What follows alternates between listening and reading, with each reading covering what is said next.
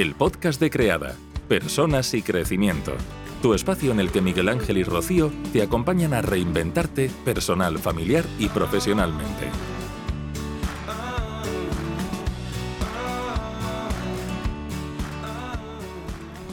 ¿Qué tal, Beatriz? Encantada de tenerte por aquí. Es un placer. Muchas gracias por aceptar la invitación. Que va, muchas gracias a vosotros por invitarme. Bueno, Beatriz Cazurro es psicóloga sanitaria, es formadora también y trata temas muy importantes para lo que vamos a hablar hoy, como relacionados con el maltrato, el abuso y el trauma. Por eso el invitarla y pedirle a ella que fuera quien hablara de qué pasa en las separaciones cuando las figuras parentales hay una de las partes que es narcisista. Así que nos parecía muy importante, si se va a quedar grabado el directo, lo vuelven a preguntar. Hay un montón de interés, Beatriz, en el directo que más interés previo ha despertado, porque eh, hemos recibido un montón de preguntas y hemos intentado sintetizarlas todas para tratar de dar respuestas que puedan calmar a, quien está viviendo una situación así, calmar desde lo que calma la información, evidentemente, tiene un límite eh, este medio. Hmm. Sí, es que además es un tema del que se está empezando a hablar ahora.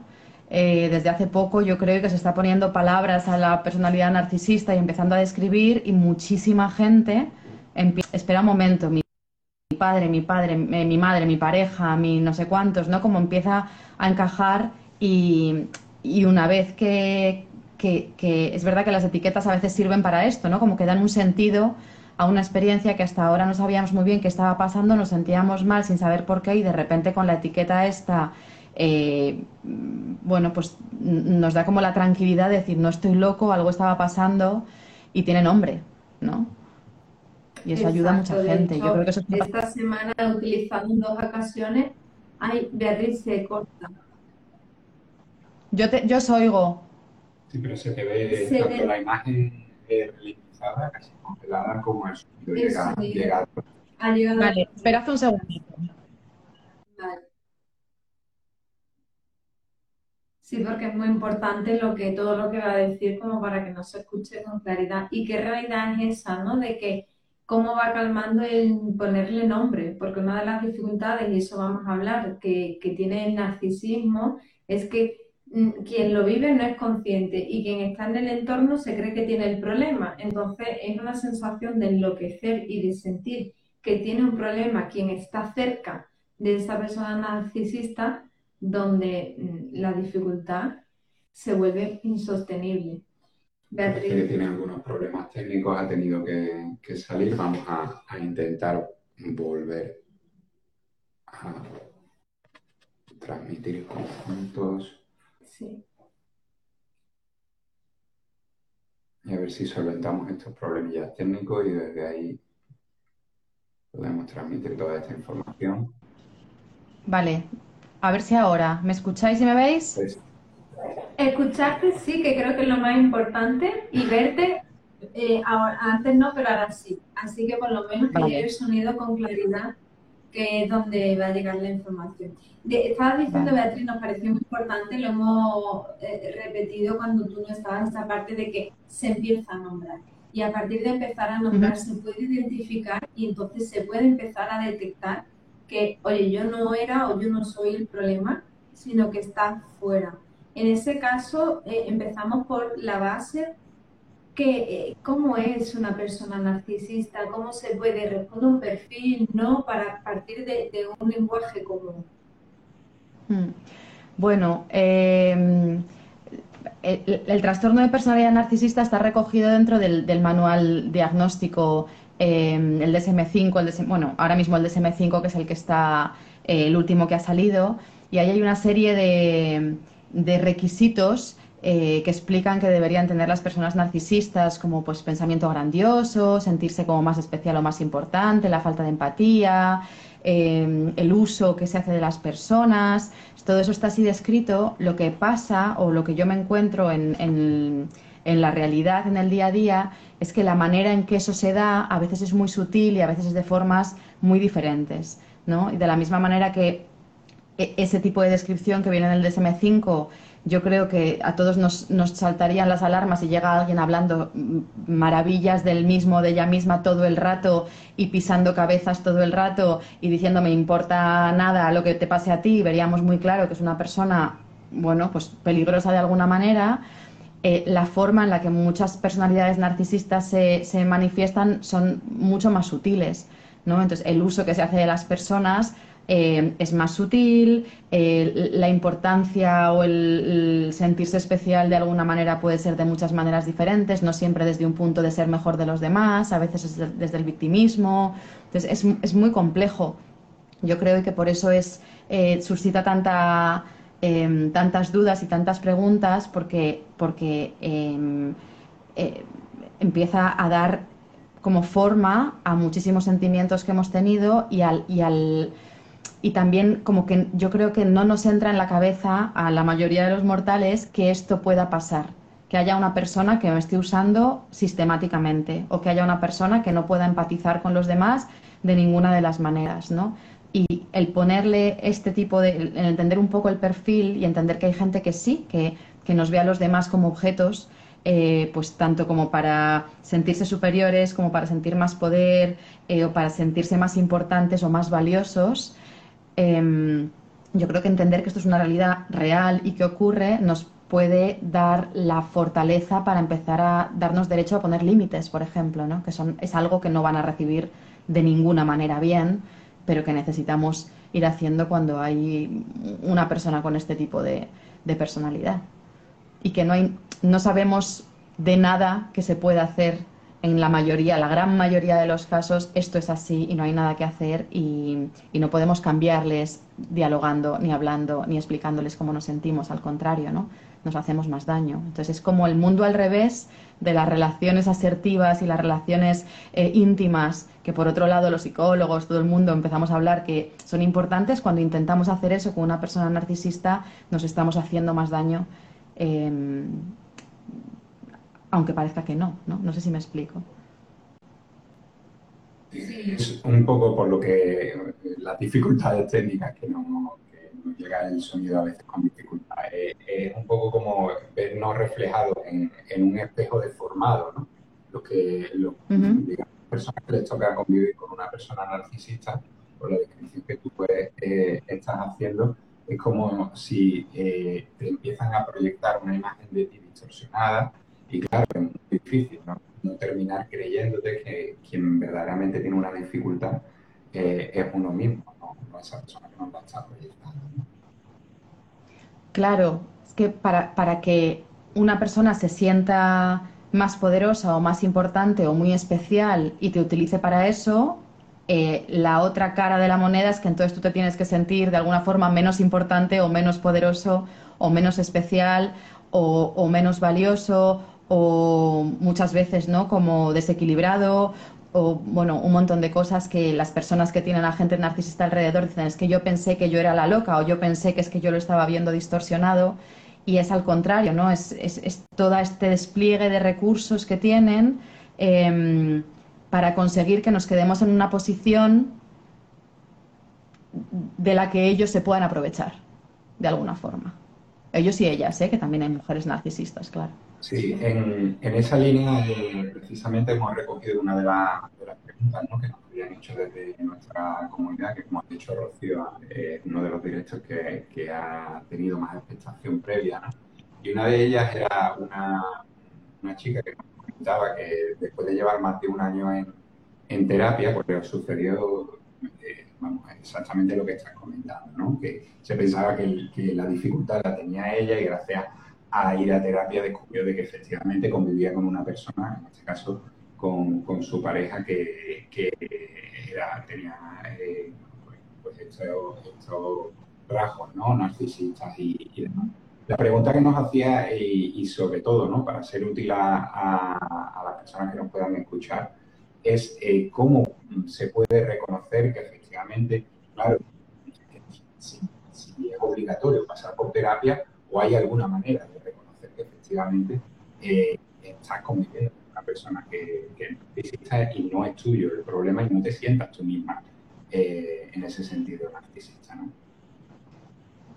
Pues yo creo que eh, una manera, no, es la única y no sé si hace un, si, se puede discriminar exclusivamente a personas que, tengan una personalidad narcisista, pero sí creo que eh, no reciben en absoluto bien los noes en general, ¿no? Es cuando hay una petición eh, no siempre explícita, porque a veces son peticiones como medio escondidas, pero reciben un no, generalmente siempre hay una respuesta en la que sea tu culpa porque no estás pensando mucho en ellos o en ellas y en lo que necesitan y entonces eres un egoísta, em, o pues yo qué sé, eh, o alguna bromita dejando claro que es que eso seguro que es por otro motivo que no estás contando, o sea, siempre suele haber como una reacción eh, intentando, sí, como dañar al otro para que a la próxima vez sea más fácil que ceda ante las peticiones, ante sus necesidades o sus deseos, ¿no? Entonces creo que hay algo que es, como ahora se habla mucho de banderas rojas, eh, a, muchos nos sienta mal a veces ¿eh? que nos pongan límites, por eso digo que no sé si, si, si, es como un criterio clarísimo, pero sí que cuando hay alguien que no, no escucha eh, nada de lo que estás pidiendo, sobre todo después de una primera etapa en la que a lo mejor todo lo hacen por ti, todo lo hacen genial y eres maravillosa o maravilloso, empieza a ser que los noes no, no entran dentro de su cabeza y te sientes de alguna manera obligado, aunque no te lo diga directamente, a tener que complacer y complacer y complacer o estar pensando todo el rato o empiezas a sentirte ansioso, yo creo que eso es un buen indicador de que algo puede estar pasando. Y no tiene por qué ser una coacción directa, puede ser con cara de pena, puede ser con una bromita, puede ser con una ley del silencio, puede ser con un castiguito, o sea, pueden ser cosas muy sutiles, pero que verdaderamente impactan Em, y que son importantes. De todas formas, em, a mí sí que me gustaría decir que muchas veces eh, tendemos como a, culparnos de yo no lo vi y tendría que haberlo visto, ¿no? Y que mucha gente una vez que lo descubre dice, ¿cómo yo no lo he podido ver? Incluso cuando lo empiezas a ver claro, es cómo no he podido verlo antes. Y es que verdaderamente son, son maestros y maestras en, del disfraz de alguna manera, sobre todo en un primer, un primer momento, dan una imagen bastante diferente a la que es real y también muchos de nosotros y, vamos, eh, yo creo que casi todos venimos de una educación y, en la que se nos ha em, como que se nos ha forzado de alguna forma a pensar mucho que los demás son buenos, a pensar en los demás, eh, a no a no decir que no, a ser muy complacientes, a no sé cuántos, que vamos con un montón de puntos ciegos a la edad adulta y luego pues es más difícil poder reconocerlo, ¿no? Entonces sí decir que no es nuestra culpa, que por supuesto podemos aprender y leer y, hacer terapia y, aprender sobre banderas rojas y cosas de estas, pero que es que hay veces que hay puntos ciegos reales que no nos permiten verlo hasta después de mucho tiempo, cuando igual de repente dices, es que me he encontrado, yo conozco mucha gente, me he encontrado tirando un plato a la cabeza de, no sé quién y yo no soy así, pero estoy loca. Y cuando empiezas a ver toda la dinámica de manipulación que hay detrás, entiendes que llega un punto de desesperación en el que se ha lanzado un plato, pero de, puro mm, no, sé qué está pasando, ¿no? Frustración. Yo creo que eso es importante. Muy importante esa aclaración porque es muy frecuente esa culpa hacia una misma, una misma lo que más nos encontramos nosotros de por qué no lo vi antes será posible, ¿no? Y, es como si encima hubiera sido responsable de esa elección, como si hubiera tenido posibilidad de elegir otra cosa cuando no, no se ve. Eh, han preguntado por aquí, por un comentario que has hecho antes, si yendo a terapia la persona narcisista no puede sanarse de, de ese tipo de conductas. Es que las personas narcisistas no suelen ir a terapia eh, porque no tienen interés. Entonces, mm, no. Yo, y sí que eh, en, el, en, mi caso, que como trabajo con, con menores, a veces vienen padres o madres, em, y sí que aparecen por la consulta, muchas veces es o para agredir, para conseguir información sobre el terapeuta, para luego hablar mal del terapeuta en casa y tener más información de alguna manera y para generar un triángulo.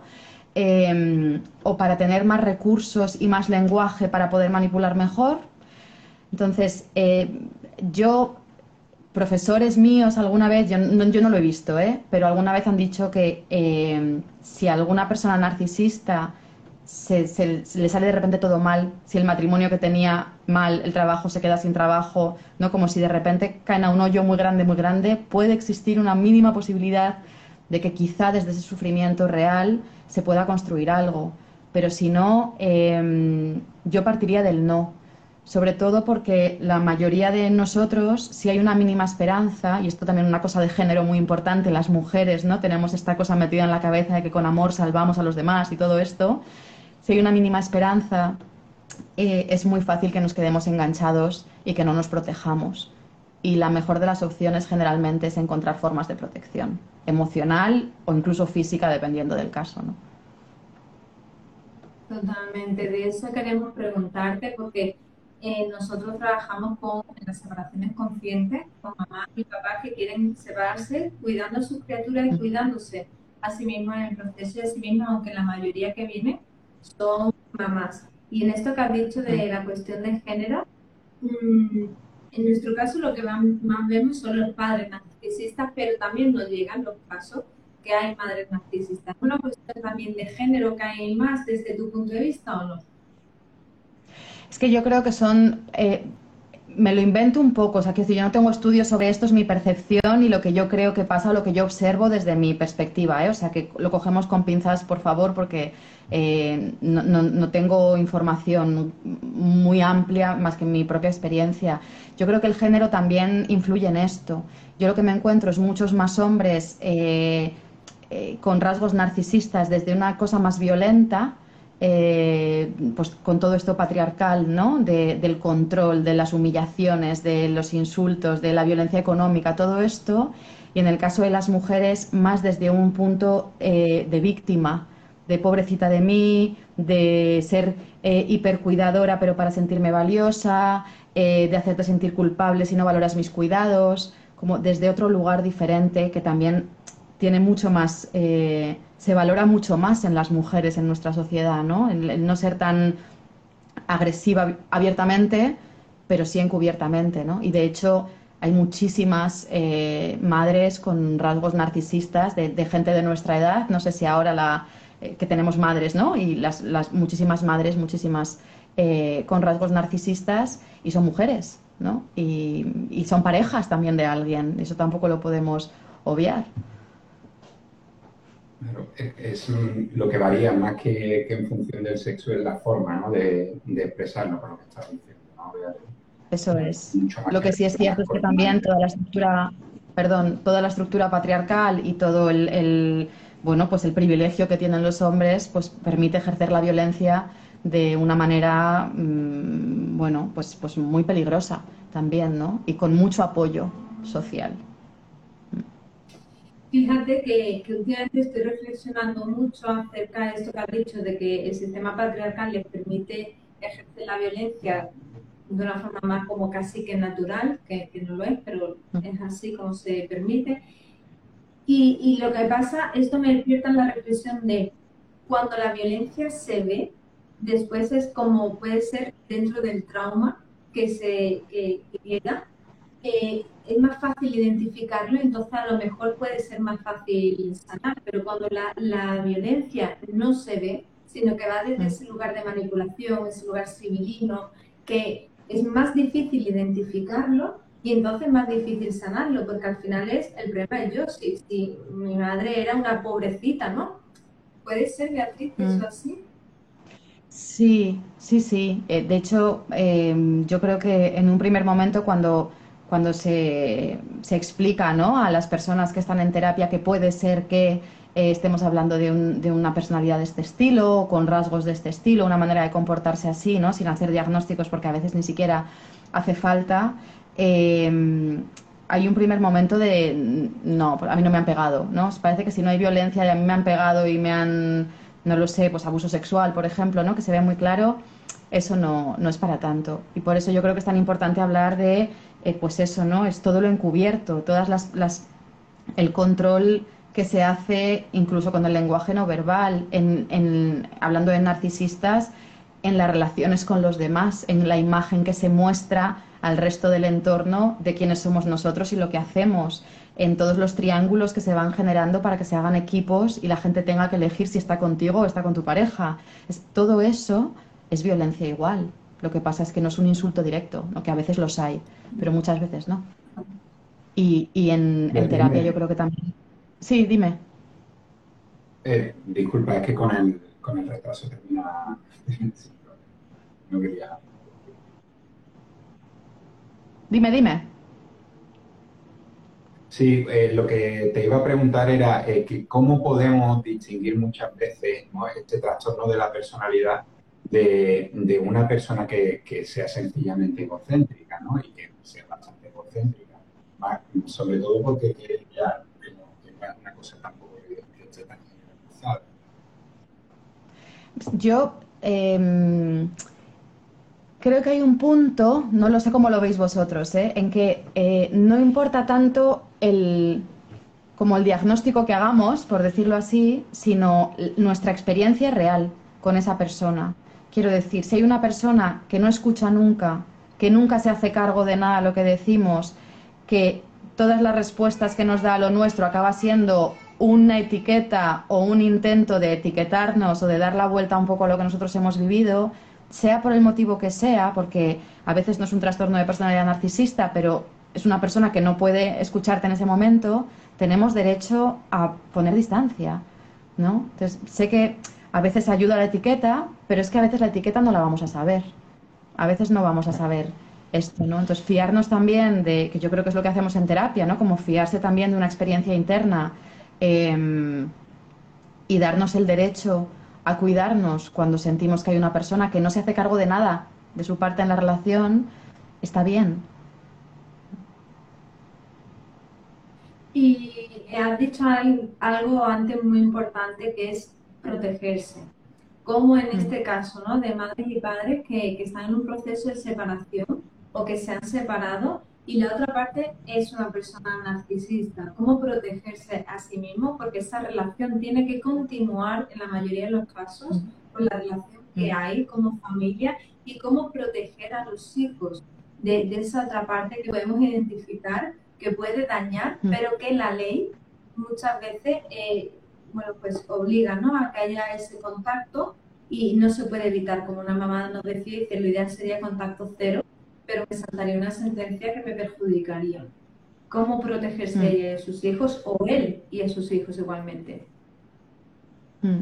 Pues mira, yo creo que lo que has dicho es esencial y que eh, poner la responsabilidad a una víctima de protegerse de una persona que agrede eh, exclusivamente es muchísimo eh, y es prácticamente imposible, porque eh, esto es una crítica social directa, o sea, no, no hay conocimiento ni hay apoyo real eh, para las, las, familias que han vivido esto, para las parejas que han vivido esto, y es muy difícil de demostrar eh, el maltrato psicológico, la violencia sutil, todas estas cosas que ocurren.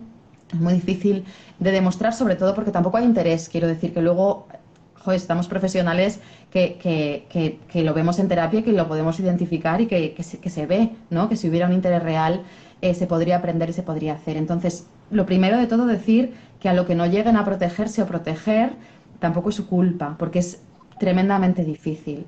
Em, muchas veces cuando hay separaciones con alguien narcisista, se salta todos los límites que se pongan, los acuerdos, las mediaciones, los horarios, em, las normas, los, acuerdos que haya sobre la tele, los dulces, los horarios, todo. ¿No? Entonces es verdaderamente difícil protegerse ahí, porque yo lo que diría eh, como de primero es establecer unos límites muy claros, si pueden ser por vía judicial o, o mediaciones firmadas, muchísimo mejor, porque hay un papel al que poder atenerse a la hora de comunicar el límite pues los niños vienen el domingo a las 8, esto está escrito y esto es así, tiene que ser así, si no lo puedo comunicar, puedo decirle a alguien que esto no se está cumpliendo.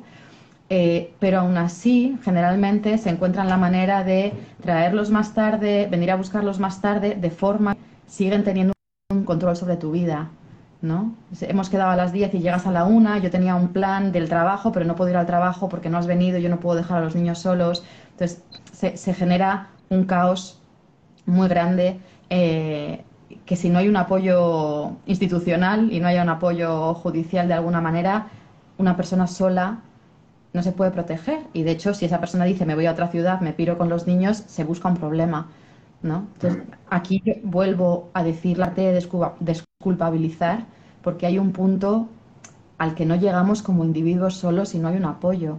¿no? Y dependiendo de lo que vaya a hacer este perfil de persona, que hay gente que igual dice, pues ahí te quedas y me voy, pero generalmente este tipo de personalidades es como que se nutre de estar todavía controlando partes de tu, vida, ¿no? Y seguir teniendo un papel en tu vida y saber que está em, pues teniendo un control o em, haciéndote reaccionar. Entonces, muchas veces, junto con estos límites, si se pueden cumplir en la medida de lo posible para poder comunicar si no se cumplen, yo sí lo que diría también es a la hora de tener límites en lo emocional, em, poder hacer un trabajo personal si se puede y se tienen los recursos y el tiempo y la energía y el dinero em, para evitar reaccionar ante las provocaciones. Tener un espacio donde poder decir lo que sea, desahogarlo en lo que sea, pero no entrar a todo este tipo de intento de control porque lo refuerza, desgraciadamente. Y es muy difícil, ¿eh? porque cuando hay, se saltan los límites, te traen a los niños sucios o te los traen con la ropa de verano y es invierno o todo este tipo de cosas, es normal reaccionar y saltar y decir, oye, esto no puede ser, ¿no? Pero es, creo que esto eh, lo llaman piedra gris, ¿no? No es el contacto cero, lo llaman piedra gris, es como intentar reaccionar lo mínimo posible, es, los traes, los meto en casa, adiós, hasta la próxima y poder hacer lo que, lo que buenamente se pueda. Y, y una cosa que yo creo que también es importante, es em, no rescatarles. Quiero decir, a veces es tal la culpa que da eh, haber tenido un hijo con una persona narcisista que se intenta explicar a los niños una red muy edulcorada de bueno, pues igual papá es que se ha olvidado, o es que no, es que papá, digo papá porque espero, me, imagino que hay muchísimas mujeres, ¿eh? pero puede ser mamá. Eh, bueno, a veces se enfada un poquito, pero seguro que no sé cuántos, o a lo mejor es que está trabajando y por eso no ha venido, y se empieza como a, hacer una realidad para intentar protegerles de que sufran, y yo creo que esto no. No se trata de hablar mal del padre o de la madre, ni muchísimo menos, pero sí nombrar la realidad y decir, habías quedado en que venía el papá y no ha venido, ¿cómo te sientes? ¿No? Dice, pues me siento mal, pues no ha venido, y a la primera igual no dice nada, pero a la decimocuarta, a lo mejor es, oye, empiezo a entender que no puedo confiar en que mamá o papá vayan a venir a la hora que me habían dicho, o lo que sea, ¿no? Porque del otro lado, la persona que sí sea eh, narcisista no va a tener ningún problema en dar mensajes sobre que tú lo estás haciendo mal, eh, que estás loco o loca, que es que no le dejas no sé cuántos, que es que eres una rígida con la comida, o sea, eso no va a haber problema. Entonces, es, muy importante nombrar la realidad de los niños, no hablar mal del padre o de la madre, sino nombrar la realidad que están viviendo, que la puedan poner en palabras. Sobre todo porque además, si no, caemos en lo que nombrabas antes, ¿no? En no poder identificar esas cosas que nos dañan. Entonces, no es nosotros siempre decimos que no edulcorar, eh, igual que tampoco manchar, ni manchamos ni, ni edulcoramos, pero sí validamos según lo que están viviendo para que puedan encajarlo ¿no? en un lugar dentro de sí y, no salvaguardarlos de que puedan después tener una relación y normalizar ese tipo de situaciones que, que yo le decía por aquí a mí, y no se puede denunciar porque no es considerado maltrato, pero yo creo que nuestro sistema judicial en ese sentido nos tiene totalmente abandonados a todos los individuos. Poder denunciarse se puede denunciar, eh, otra cosa es que se tenga en cuenta ¿no? y que se considere verdaderamente em, un maltrato, porque las cosas aisladas pueden no parecerlo. Decir tu madre te ha traído con la ropa sucia y sin peinar, aisladamente, pues mira, es que igual lo hacemos todos una vez porque resulta que es que nos hemos quedado sin ropa y hemos estado no sé dónde y llegan los niños hechos un asco y ya está, no pasa nada. Pero cuando es, un, es, es la punta de toda una dinámica de funcionamiento, de dejarte claro que las cosas las va a hacer como le dé la gana y que las normas no las va a asumir y que además el cuidado de los niños o las niñas da igual porque son también objetos. Yo creo que esto es importante, ¿no? Es decir, si es que para una persona narcisista los niños también son objetos para sentirse de X manera o para hacer daño a otro, ¿no? Para hacerte daño, para esto que se habla de la violencia vicaria ahora, que se pone nombre también. Entonces, es una situación grave y como tal debería ser tratada, yo estoy de acuerdo, ¿no? Es, es, un maltrato clarísimo, pero no se ve como tal. Claro. Beatriz, eh, como en, parte, ¿no? Eh, nosotros, como sabes, eh, nos, dedicamos a ayudar a las parejas y a las personas a separarse de una manera sobre todo también a cuidar de, sus hijos. ¿Qué cuestiones crees tú que son las más fundamentales que pueden tener en cuenta estas madres y estos padres si tienen una expareja eh, que es narcisista? ¿De qué manera pueden, de algún modo, intentar proteger a, a sus criaturas? Pues mm, es que yo creo que es esto. Para empezar, yo creo que es muy importante encontrar apoyos que te recuerden que no se te ha ido la olla, ¿no? Y que lo que estás viendo es real, porque es muy fácil decir, esto lo estoy exagerando, me lo estoy inventando, eh, no es para tanto, mm, pero si al final, bueno, porque hay algo importante que, yo creo que no hemos hablado, que es que igual que hay toda esta manipulación, hay momentos en los que parece que no, o hay momentos en los que de alguna forma vuelven a ser amables, o vuelven a hacerte una concesión, o parece que te han hecho caso en algo. Entonces es muy confuso, ¿no? Y ahí es muy fácil decir, no, no, es que esto ha cambiado de verdad, es que ahora me va a ir todo mejor, es que soy una exagerada, un exagerado, no sé qué. Entonces, tener gente cerca que te ayude a, ¿no? Como a recordar lo que está pasando y que te, que te ayude en el camino, ¿no? Sin juicio, porque es muy difícil, pero tener como apoyos. Yo creo que eso es importante para mantenerte lo más seguro, lo más segura posible y estar, bueno, pues eh, firme en la decisión de distancia, ¿no? Porque yo me encuentro muchísimo parejas que vuelven con sus ex narcisistas, a veces porque sienten que no les queda otra, porque no encuentran manera de trabajar con todos los vaivenes de los horarios, de las faltas de compromisos, de lo que sea, eh, y otras veces porque no terminan de creerse que lo que están sintiendo y lo que están viviendo es de verdad, que el abuso que están viviendo es real, ¿no? Entonces, tener apoyos que, verdaderamente validen y entiendan de qué va esto, yo creo que es súper, súper importante. Em, para poder por lo menos ir eligiendo en la medida de lo posible, con la mayor conciencia posible, los pasos que se dan. Y luego yo creo que una forma, sé que no es, no es tan tangible ¿eh? lo que voy a decir, pero creo que hay algo muy importante que es que toca hacer un duelo muy grande de lo que creíamos que iba a ser la vida de nuestros hijos. Y verdaderamente entender que les va a afectar de alguna manera, que, que, bueno, pues que van a tener que, si la ley no protege, que van a tener que encontrar su forma de adaptarse eh, al funcionamiento de su padre o de su madre cuando no estén con nosotros, que no tenemos control sobre eso, em, que nos va a tocar recoger un montón el ser el, malo, escuchar todo el, lío que puedan tener, decir, es que papá o mamá me deja no sé cuánto si tú no, es que me ha dicho que me engañas, es que todas esas cosas, es como poder recoger, poder nombrar la confusión de escuchar eso, em, poder sostener todo ese enfado, o sea, todo eso es difícil y yo creo que es muy importante. Y, es como soltar el control a, decir, si yo nombro su realidad, si yo estoy aquí, si yo mantengo los límites, eh, si yo enseño en mi relación a, identificar los chantajes que yo le haga, ¿no? O, los gritos y verdaderamente le trato bien, em, en un futuro, cuando elabore todo esto que ha pasado, del divorcio, de lo que sea, va a tener más recursos para poder entender de verdad lo que está pasando, ¿no?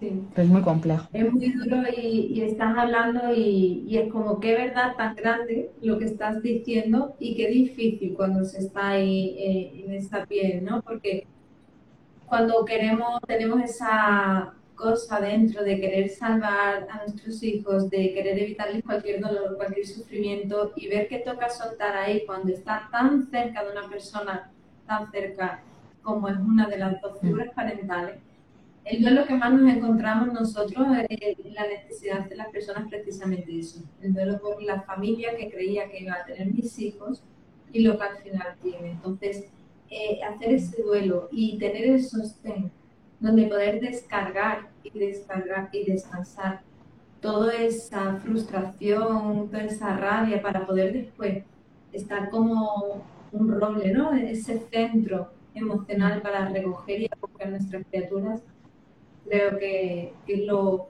que está en nuestra mano y toca lo demás soltar, que no es fácil, que suena muy fácil, pero sabemos que no lo es. Y toca, lo vuelvo a repetir, pero yo creo que es importantísimo porque no hay una protección real, porque no tendría por qué tocar. O sea, lo ideal, en un mundo ideal, esto no tendría por qué tocar, ¿no? Se protegería a los menores de otra manera y no tendríamos por qué estar lidiando con, con tener que, entregarles a una persona que sabemos que, que, no les va, que no les va a poder cuidar bien, porque no, no puede verles como, como personas, ¿no? sino como objetos de gratificación de, o, o, como medios para conseguir otras cosas. Pero es muy duro, es muy duro. Beatriz, muchísimas gracias, a pesar de, las dificultades técnicas y demás, la información que has transmitido es súper valiosa, nos ha ayudado mucho a identificar cuáles son los rasgos para poder identificar a la persona eh, pues, narcisista y eh, también a, tener algunas herramientas y recursos para poder no solo identificarlo, sino protegernos de algún modo y, sostener a, los hijos. Muchísimas gracias, Beatriz. Nada, gracias a vosotros. Ya siento que no haya funcionado del todo bien, no sé muy bien qué ha podido pasar. Eh, y nada, pues. La información ha llegado. Sí, vale. Pues nada, muchas gracias. Espero que haya sido de utilidad y que hayamos respondido las, las preguntas de la gente. Pues sí. Muchas, muchas gracias a ti y a todas las personas que estáis ahí atrás. Un abrazo grande.